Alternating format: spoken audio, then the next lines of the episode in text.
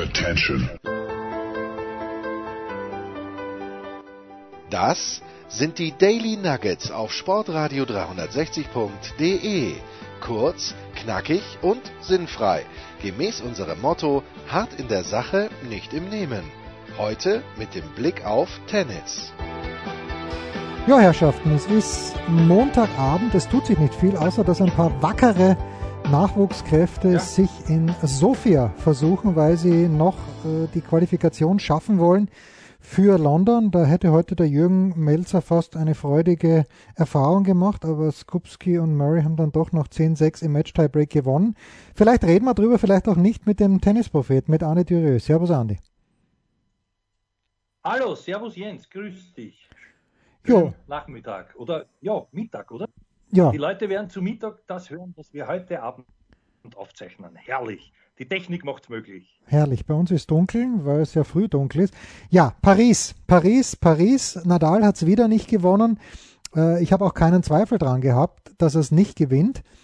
Aber du bist ja der Optimist, was Rafa angeht. Wie hat dir dein Lieblingsspieler gefallen? Naja, also äh, ich denke gerade über den Satz nach. Du hattest keinen Zweifel, dass er es nicht gewinnt. Genau. Also ich, ja, ich, wusste, ich, wusste, ich wusste, dass er gegen Zverev verlieren wird. Weil äh, auf diesem, ja, ja, nein, diesem Belag, ja. Die habe ich kurz nachgedacht. Aber das ist natürlich vollkommen kein Zweifel daran, dass es nicht gewinnt, selbstverständlich. Ja, äh, den, den, äh, den Eindruck hat er mir auch vermittelt, körpersprachlich von Beginn an wenn man genau zugeschaut hat und ihn kennt, er kam mir ein bisschen unrund vor. Es, äh, man kann sagen, ja, längere Pause, natürlich. Aber vom ersten Match an und nichts gegen den Feli Lopez, der ganz locker gespielt hat, lange Zeit, bevor er, glaube ich, drauf kam, es auch gewinnen zu können. Und irgendwie äh, hat das ihm dann halt entwendet. Das ist die Klasse des Nadal. Aber ansonsten war er auch in den weiteren Spielen immer der, der so irgendwie also er kann die Partie gar nicht gewinnen und er konnte es dann doch. Wie er das macht, das ist, ihm, das ist, das ist sein Geheimnis, glaube ich. Weil es war diesmal schon, also wirklich auch, auch so, dass er ja signalisiert hat und so schablonenhaft angegriffen, halbherzig angegriffen, ohne nötigen Nachdruck. Ja, da hat er am Anfang, vielleicht erinnert man sich noch an diese Rückhand, die er dem hingeschupft hat, ein Netzangriff mit einem Vorhandsleis und der, der Lopez kann dort stehen also genau in den Schläger gespielt und er schupft in dem vorbei mit 3 km/h. Also so, das habe ich nicht verstanden. Und das war schon so von, der, von, der, von dem Nicht-Überzeugtsein des Angriffs, dass man sich eh gedacht hat, der müsste sich jetzt wundern, der Rafa, wann er den Punkt macht. So hat das ausgeschaut. Und das wurde dann auch nicht besser. Ich führe es halt darauf zurück, dass das eines jener Turniere ist, wie du schon gesagt hast, das hat er noch nie gewonnen.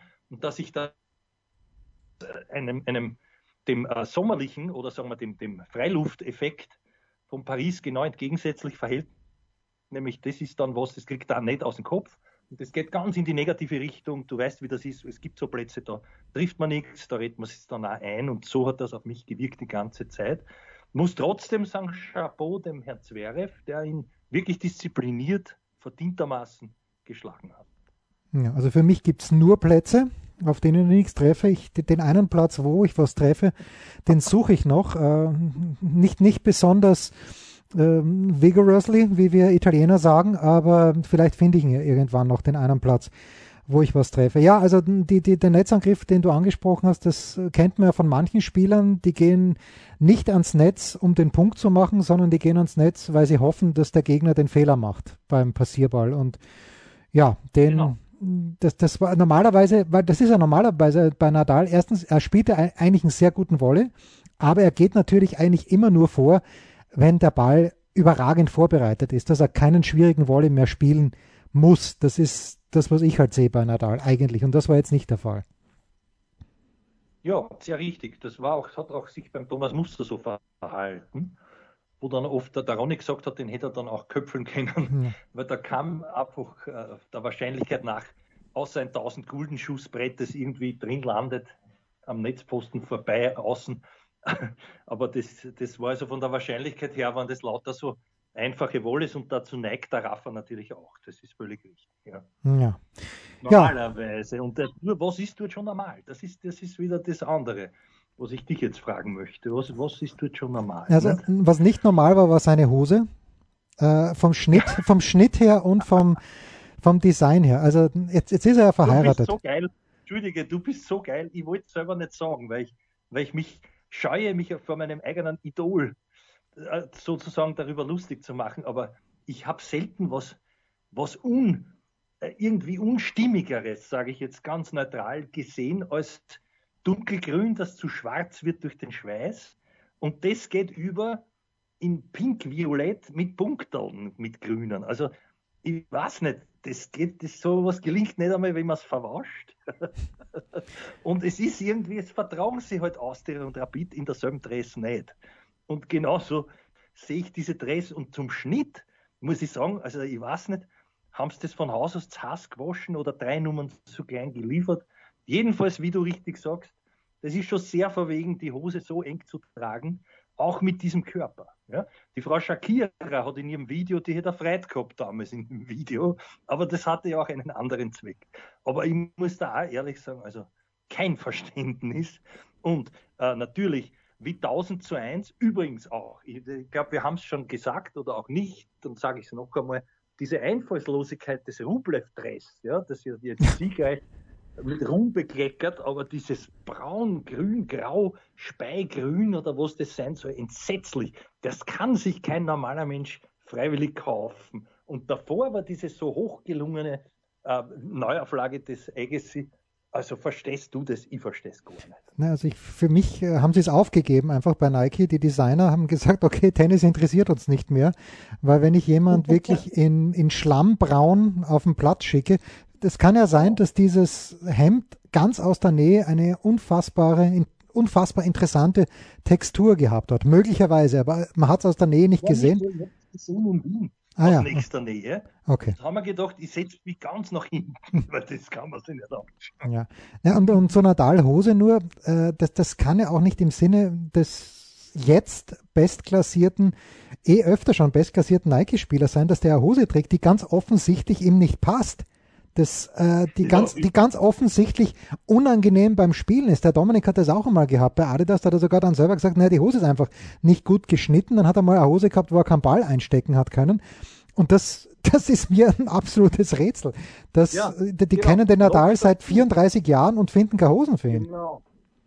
Ja, ja, das ist auch wieder richtig, weil er hat ja diesen persönlichen Tick, sich nicht nur im Gesicht, im Urwaschel und sonst wo selber mit Covid zu infizieren, sondern sie auch immer im Hintern zu stirlen. Und bis jetzt hat man sich gewundert, weil die Hosen haben gar nicht so ausgehört, als wären sie viel zu eng. Und dass das bei der engen Hose natürlich jetzt noch ärger wirkt, das ist auch klar bei so einem hochnervösen Spieler, der gar nicht weiß oder nicht bewusst mitbekommt, wo er sich da überall dauernd hinfasst. Ja, also das ist, das sind ja Marotten, die, die kann ich überhaupt nicht gutheißen. Das, das muss man abstellen können als normaler Mensch, ja, aber das ist halt da auch nicht der Fall. In, in, in der Hitze des Gefechts, finde ich. Naja, und äh, was, wenn wir jetzt nochmal auf Feli Lopez zurückkommen, der natürlich überragend angezogen war von Hydrogen, äh, aber der hat auch einmal eine Zeit gehabt, wo er auch, aber bei dem ist die ganze Hose am Oberschenkel angelegen, war auch zu kurz, also verhältnismäßig zu kurz, aber ist ganz angelegen. Aber was mir bei Feli aufgefallen ist, äh, ist, dass er das Haar nicht mehr glatt lang trägt, sondern es war sehr aufgewühlt im Match gegen Rafa. Und der Fehler ist ja wirklich der fescheste Bursch nach wie vor auf der Tour. Da gibt es, glaube ich, keine zwei Meinungen, oder?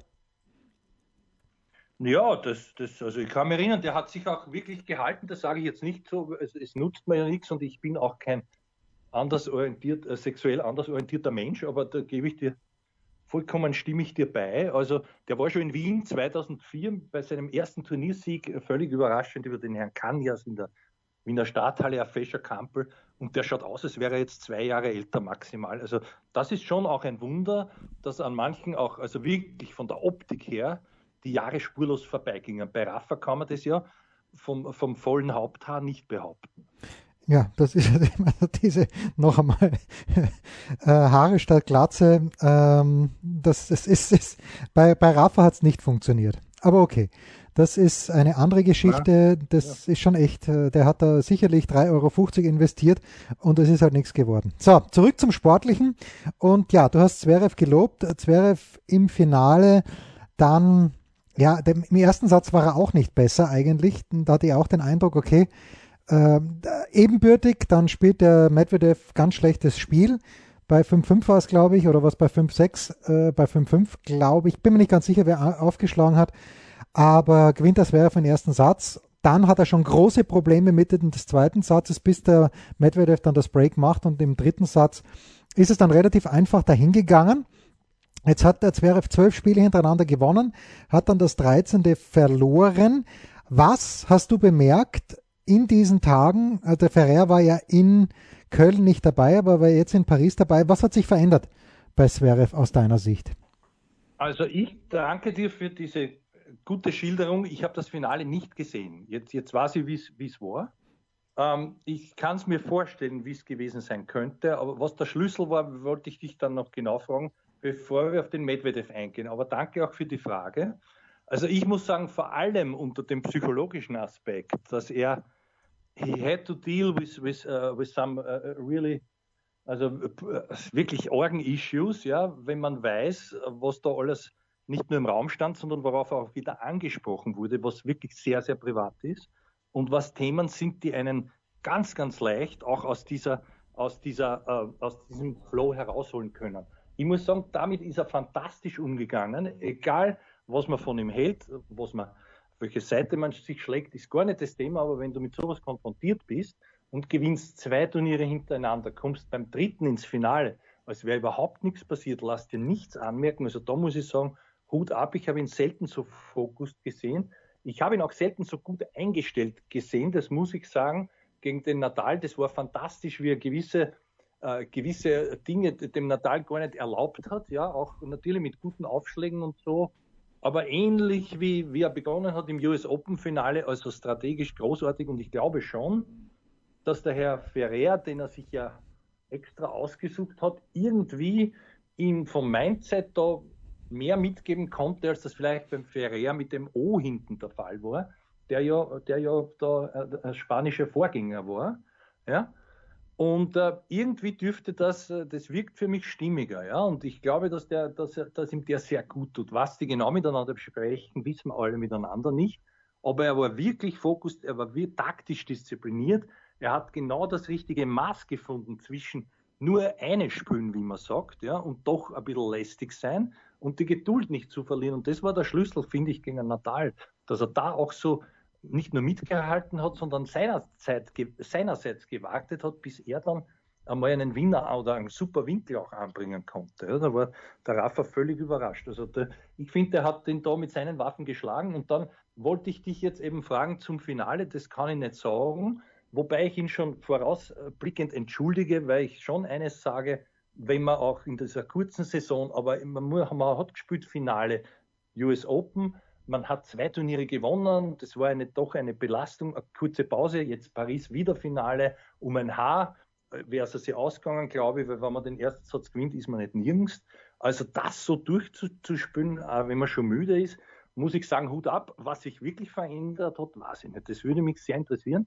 Aber ich glaube trotzdem, dass ihm der psychologisch sehr, sehr viel bringt, der, der Herr Ferrer. Ja, das ist so mein Eindruck. Äh, es ist noch immer nicht so. Das ist lustig, weil ich gerade mit einer Kollegin besprochen habe, dass ich vor Begeisterung vom Charisma dahin fließe. Gar nicht. Da ist mir der ältere Bruder viel näher und auch authentischer, offener, lustiger, sympathischer. Aber der muss ja jetzt da keinen Sympathiepreis gewinnen. Der hat einen super professionellen Job gemacht, jetzt über drei Wochen. Absolutely yes. Ich darf mal ganz kurz meinen Sohn zitieren, der das Halbfinale gegen Nadal sich angeschaut hat und äh, schon auch viel Ahnung hat und dann gesagt hat, naja, wer, wer soll denn Zverev schlagen, wenn er so spielt? Und da gibt es nicht viele. Wenn der Zverev seinen Aufschlag trifft und von der Grundlinie, so wie du sagst, komplett diszipliniert spielt, dann ist es ganz schwierig. Äh, Im Finale habe ich dann den Eindruck gehabt, dass ab Mitte zweiten Satzes er mit dem Aufschlag eben keine freien Punkt, den er bekommen hat, sondern der Medvedev sehr, sehr schlau, was auch die Leute davor schon versucht haben. Also offenbar ist der Gameplan gegen Zverev, dass man ihm in die Vorhand spielt. Das hat Medvedev gemacht, auch mit seiner Vorhand immer cross, hat aber dann ab und zu auch an Slice in seine Vorhand reingespielt. Das war zu Beginn, es dem Zverev wurscht, aber je müde er geworden ist, desto, desto ungeduldiger ist er dann auch geworden und desto mehr Probleme hat er gehabt und natürlich muss man sagen, der Zwer Medvedev hat, der Zverev hat ja wirklich einen guten Return. Aber der Medvedev hat äh, schon im ersten Satz unmenschlich gut aufgeschlagen. Und wenn der Medvedev seinen Aufschlag trifft, dann ist der, er schaut zwar nicht schön aus, aber es ist unfassbar effektiv und damit, na, das ist effektiv, genau, das ist in dem Fall richtig, nicht effizient, sondern effektiv. Der Ball, da trifft er die Linien, hauptsächlich durch die Mitte, das ist nicht schön zum Anschauen, wie gesagt, aber er ist ein geiler Spieler, der Medvedev.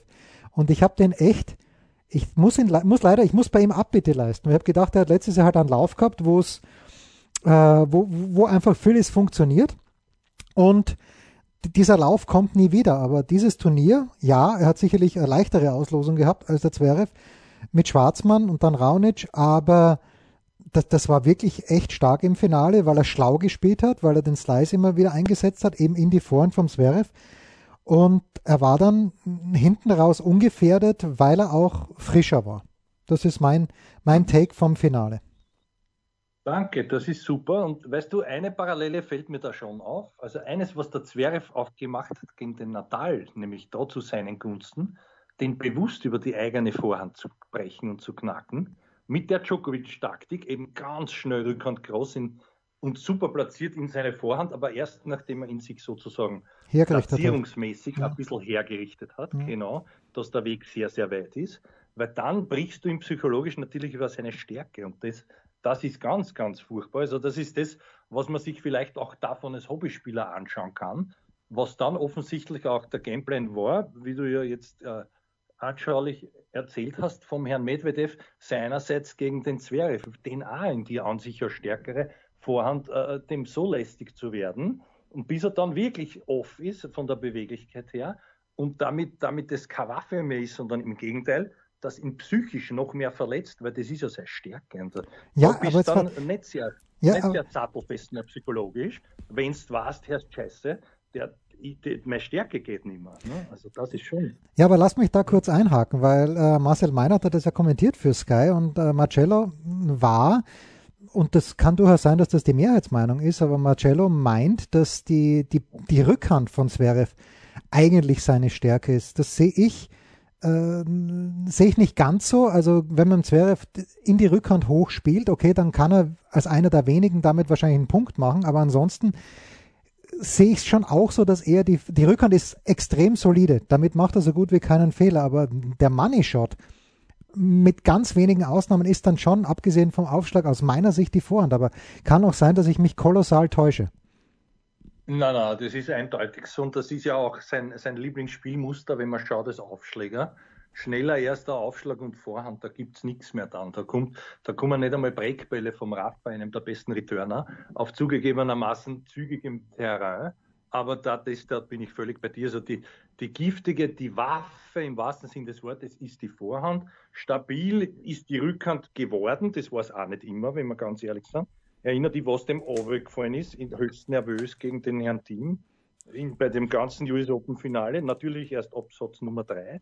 Aber was da hängen blieb, was dem gefallen ist, also da, da bin ich weit entfernt von der, von der Meinung des Herrn Meinert. Ja. Aber ist ja wurscht, kann man ja auch sein. Ja, ja, na, Nein, also, das, also das ist ganz sicher so, dass das der, der Shot ist, der herausragend, der auch wirklich Schaden anrichtet, ja den er egal von wo äh, genial ziehen und spielen und schnell machen kann. Bei der Rückhand muss viel zusammenkommen, inklusive super, äh, wie sagt man, Antizipation und auch sehr, sehr gut auf den Beinen, weil er ja tief runter muss und, und, und die schauen dann auch recht nett aus, ja, aber, aber das ist, äh, also von der Stärkenverteilung mindestens 60, 40 Vorhand, würde ich sagen. Na, da schau her. Na gut, äh, also das ähm, war die Geschichte zu Paris. Die große Geschichte zu Paris war natürlich auch, dass Diego Schwarzmann sich qualifiziert hat für die ATP Finals. Jetzt bin ich ein bisschen ambivalent. Ich glaube, der Diego ist ein richtig lieber Kerl. Oder da bin ich mir fast sicher, nach allem, was man sieht von ihm. So auch bei Pressekonferenzen. Man hat natürlich, also ich zumindest nur, habe natürlich noch einen ganz eingeschränkten Zugang äh, zu, zu, zu Menschen, die hier Tennis spielen im Fernsehen, aber er dünkt mich, ein angenehmer Zeitgenosse zu sein. Ist bekanntermaßen guter Kumpel vom Dominik, aber ich bin mir nicht sicher, ob ich zwingend eine Eintrittskarte kaufe, weil Diego Schwarzmann gegen wen auch immer spielt. Bin ich da jetzt ungerecht? Äh, hat sich, hat sich, der Diego hat sich auf jeden Fall verdient, weil er ist unter den acht Besten.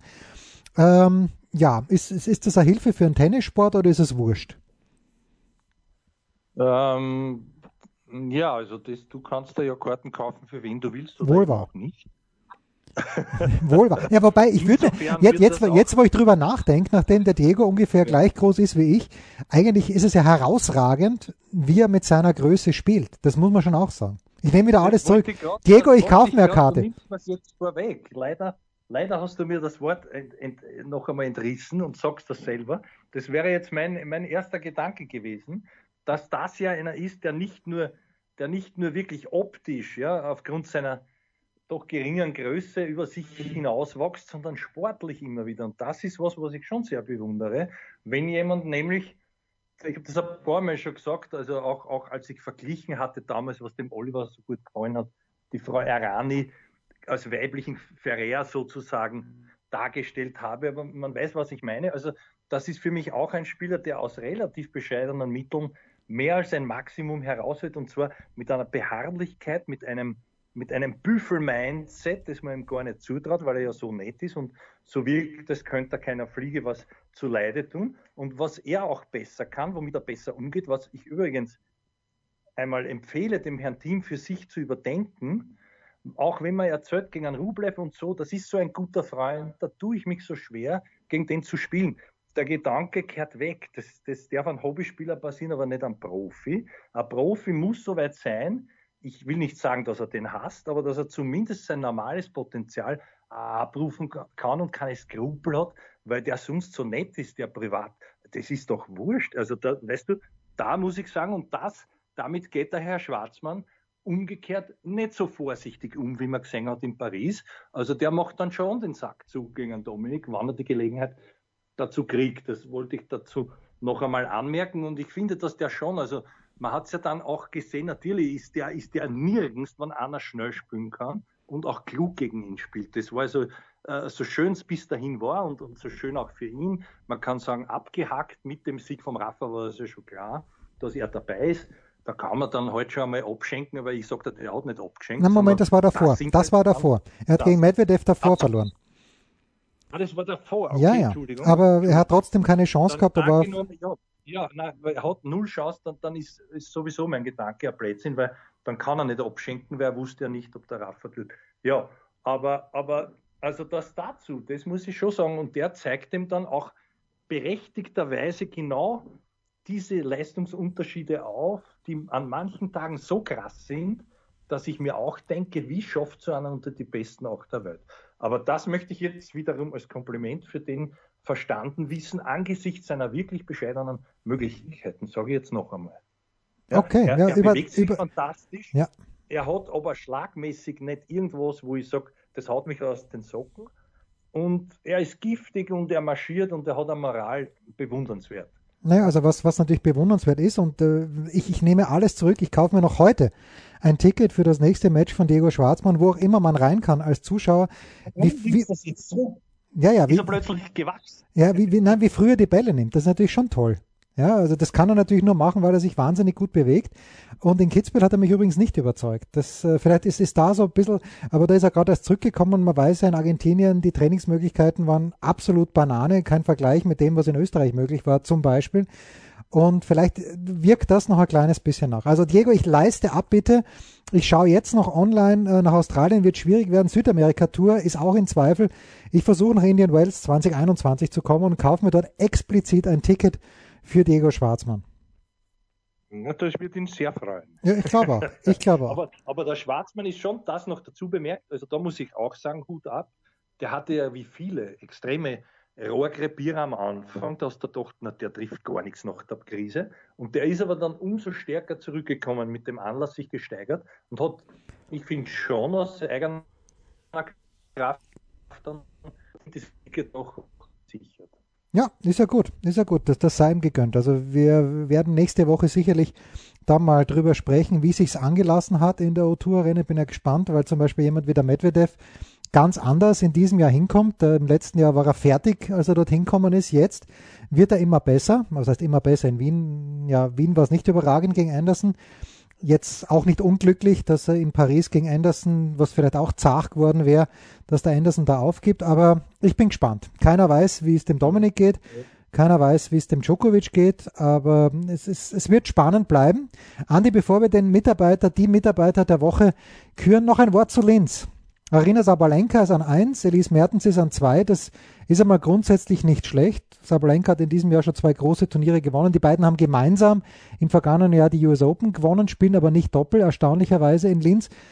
Ja, was, das Linz-Gefühl von Tennispropheten Andreas Dürieu ist welches? Das ist schön, dass du mich jetzt erinnerst, dass das Turnier stattfindet. Also ja, es ist, es ist, es ist irgendwie traurig, dass es auch die WTA nicht versteht, da sozusagen ihre, ihre, ihre Aushängeschilder oder mehr davon dorthin zu vergattern, sage ich jetzt einmal. Weil jetzt ist ja diese Ausrede hinfällig, man hat so eine schwere Saison hinter sich und man ist verletzt, man kann nicht mehr. Im Gegenteil, wir haben letztes Mal schon gesagt, angesichts der wenigen Turniere, die es gibt, ist es verwunderlich, dass man so eine Art Holiday-Stimmung mitbekommt über die, über die schönen äh, neuen sozialen Medien, wo die alle schon herumliegen, auf welchen Stränden und die Saison vorzeitig beenden. Weil das Linz ist ja auch ein, ein, ein, ein, Turnier, wo es eigentlich nur ein paar ganz nette Punkte gibt für viele. Ja, ähm, ja das einmal dazu. Das andere ist, ja, ich kann noch nicht viel sagen, ich habe null gesehen. Ähm, es, es, wird, glaube ich, wieder einmal so sein, da braucht man kein großer Prophet sein, dass halt zwei Österreicherinnen mit Wildcard in diesem Hauptfeld sind, die beide wahrscheinlich wieder verlieren werden, leider. Ich glaube, die, die Babsi äh, Haas, die ein bisschen einen Anstieg hatte mit dieser Paris-Geschichte, die wird dort auf dem Boden gegen die Nummer 4 nichts gewinnen. Kudameto war, glaube ich. Ne? Und, und, und bei der Grabherr weiß ich gar nicht, gegen wen sie spielt. Aber es ist, ja, ich weiß nicht, was ich sagen soll. Ich habe auch gehört, dass es ist definitiv ohne Zuschauer. Ja, ja, ja, das, das ist klar. Ja. Das, was mich jetzt privat interessiert, fährst du hin, aber ich glaube, ich werde das nicht machen. Nein, ich werde es auch nicht machen, weil okay. es ist ja alles, äh, ja, alles, alles ein bisschen sehr anstrengend, die ganze Geschichte. Ja, also ich kann, wie gesagt, da kann ich noch nicht viel dazu sagen, weil man kann nur hoffen, dass die Sabalenka, wenn sie schon die, die höchst äh, gerankte ist, mit ein bisschen am Star-Faktor da das dann wirklich auch ernst nimmt und oder halt ihrer Favoritenrolle einigermaßen gerecht wird. Ja. ja, es ist echt, also es ist erstaunlich und das ist ja nicht nur bei den Frauen so, das ist ja auch, wo war noch einmal in Wien die Quali, wenn man sich das anschaut, da hat doch, äh, hat nicht der Rajiv Ram zwei, hat eine Runde gewonnen, äh, hat der zweiten dann verloren. Äh, also, dass so wenig Interesse herrscht, offenbar, ja, an, an Tennisspielern, die, die ja angeblich ganz dringend Turniere brauchen und dann, dann ja. ist die Wien-Quali nicht einmal voll besetzt mit Einzelspielern. Das ist schon ein bisschen absurd, ehrlicherweise. Ja, aber, um da auch was Positives zu sagen, also es gibt schon welche, die wirklich ansahen und diese, diese Situation zu, zu, zunutze machen, zum Beispiel der Herr Gombosch, der dort den ja. Fahrschlag oder auch dieser Umber, der da dreimal ja. sich irgendwie ab Runde 1 im Tiebreak des dritten Satzes und dann schon Matchspiele hat gegen den Zwei, zwei gegen Raonic, ja. ja. nicht mehr geglückt, aber, aber wurscht. Der war, glaube ich, ein Wildcard und wer um ein Haar ins Semi. Also da muss ich schon sagen, das ist dann, da gibt es schon Profiteure, aber die, die, tun auch was dafür. Also da hast du das Gefühl, das Animo und das passt alles und der zerreißt sich tut für sein. Und sowas möchte ich noch eher sehen, als, als wie eben, dass, dass da vielleicht Leute überhaupt verzichten hinzufahren, weil sie einfach satt sind oder was auch immer. Oder ist schon in Ferienstimmung von einer wirklich halben Saison. Ne? Na gut, also Pause und dann der, die Mitarbeiter der Woche.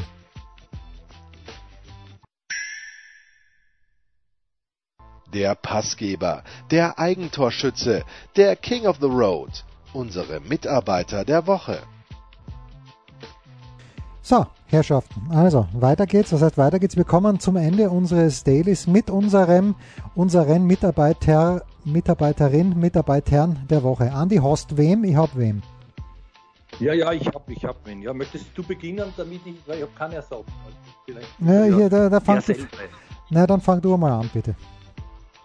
Ich soll anfangen, okay? Bitte. Ja, bei mir ist es, bei mir ist es äh, der Herr Zverev. Also ich habe so lange überlegt, ob Medvedev oder Zverev, aber aufgrund der Dinge, die ich schon positiv geschildert habe, ist es der Herr Zverev für mich, weil der so konstant und so wirklich diszipliniert, wie du schön äh, es auf den Punkt gebracht hast, strategisch klug, soweit es ging, das durchgezogen hat und, und auch als er müde wurde, noch immer einen guten Level gespielt hat, da muss ich sagen, das habe ich so noch selten gesehen bei ihm über so. Wir sind doch, also drei Wochen so durchspielen auf diesem Niveau, das ist beachtlich. Deswegen, deswegen der Herr Alexander Zverev.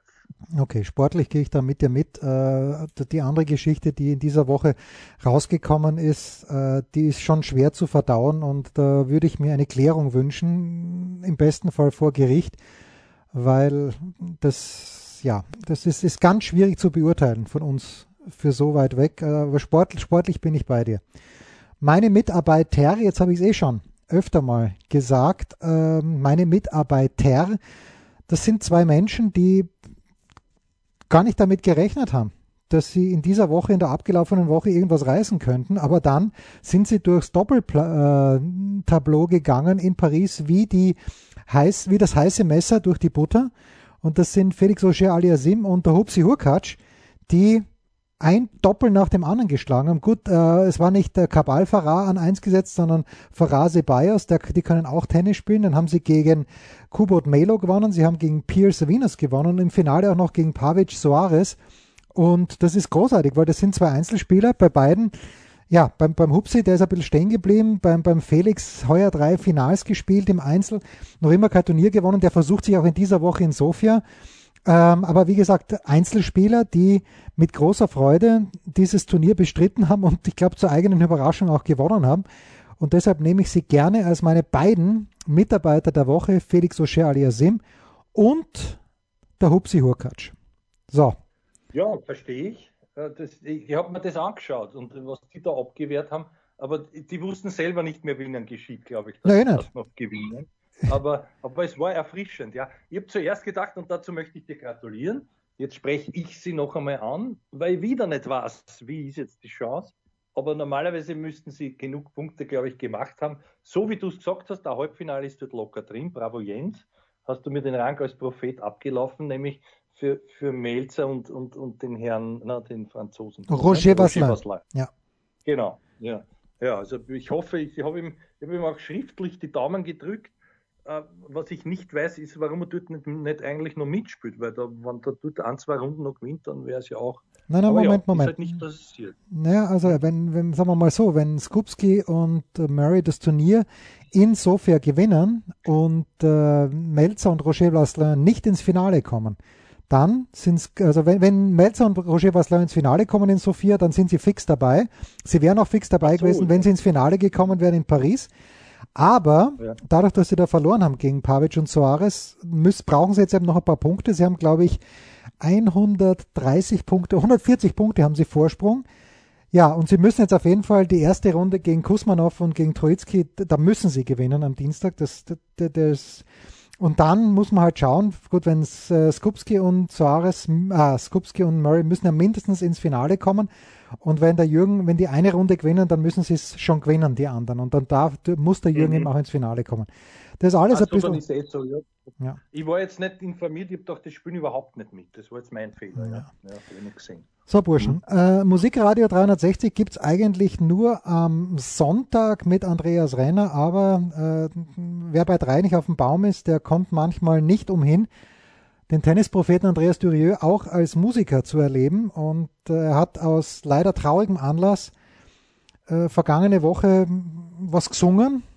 Und Andi, bevor wir uns den Rausschmeißer anhör anhören, magst du was sagen dazu oder wollen wir es einfach nur so auf uns wirken lassen? Ja, also ich, möchte, ich möchte schon was sagen und zwar, es hat auch zu tun mit der mit der, mit der Weltsituation und mit, ich bin also wirklich keiner, der da, der da gern mitjammert, aber es fällt einem ja nicht gerade leicht in Zeiten wie diesen, sich sozusagen, sei es das trübe Wetter, sei es die diverse Krisen, sei es, was einem alles eingeredet wird, wie schlecht es ist, sozusagen wieder mit positiver Stimmung zu versorgen. Und da habe ich mir gedacht, auch ein bisschen im Sinne des Imaginierens, äh, möge man mir diesen musikalischen Abgang verzeihen. Das mir macht das einfach Spaß und da geht es mir besser. Und, und ja, wer es gar nicht hören kann, kann ja schnell abdrehen.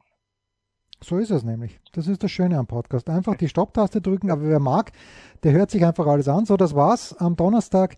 Nein, es gibt sicherlich am Mittwoch oder am Donnerstag zuerst einmal ein Daily mit dem, na kein Daily, sondern die Sofa Quarterbacks zum College Football und dann am Donnerstag wieder die Big Show. Schon 482, aber jetzt der Tennisprophet singend.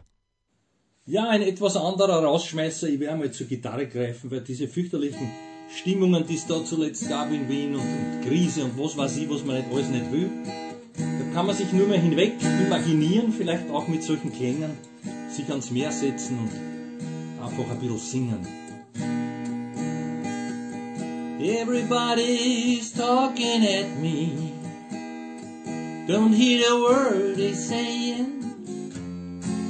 Only the echoes of my mind.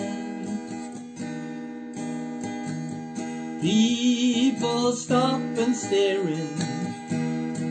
I can't see the faces, only the shadows of their eyes. Nissan, what is? it? I'm going where the sun is shining through the falling rain. Going where the weather suits my clothes. Whoa, whoa, whoa. Banking off of the northeast wind, sailing on summer breeze. Skipping over the ocean like a stone.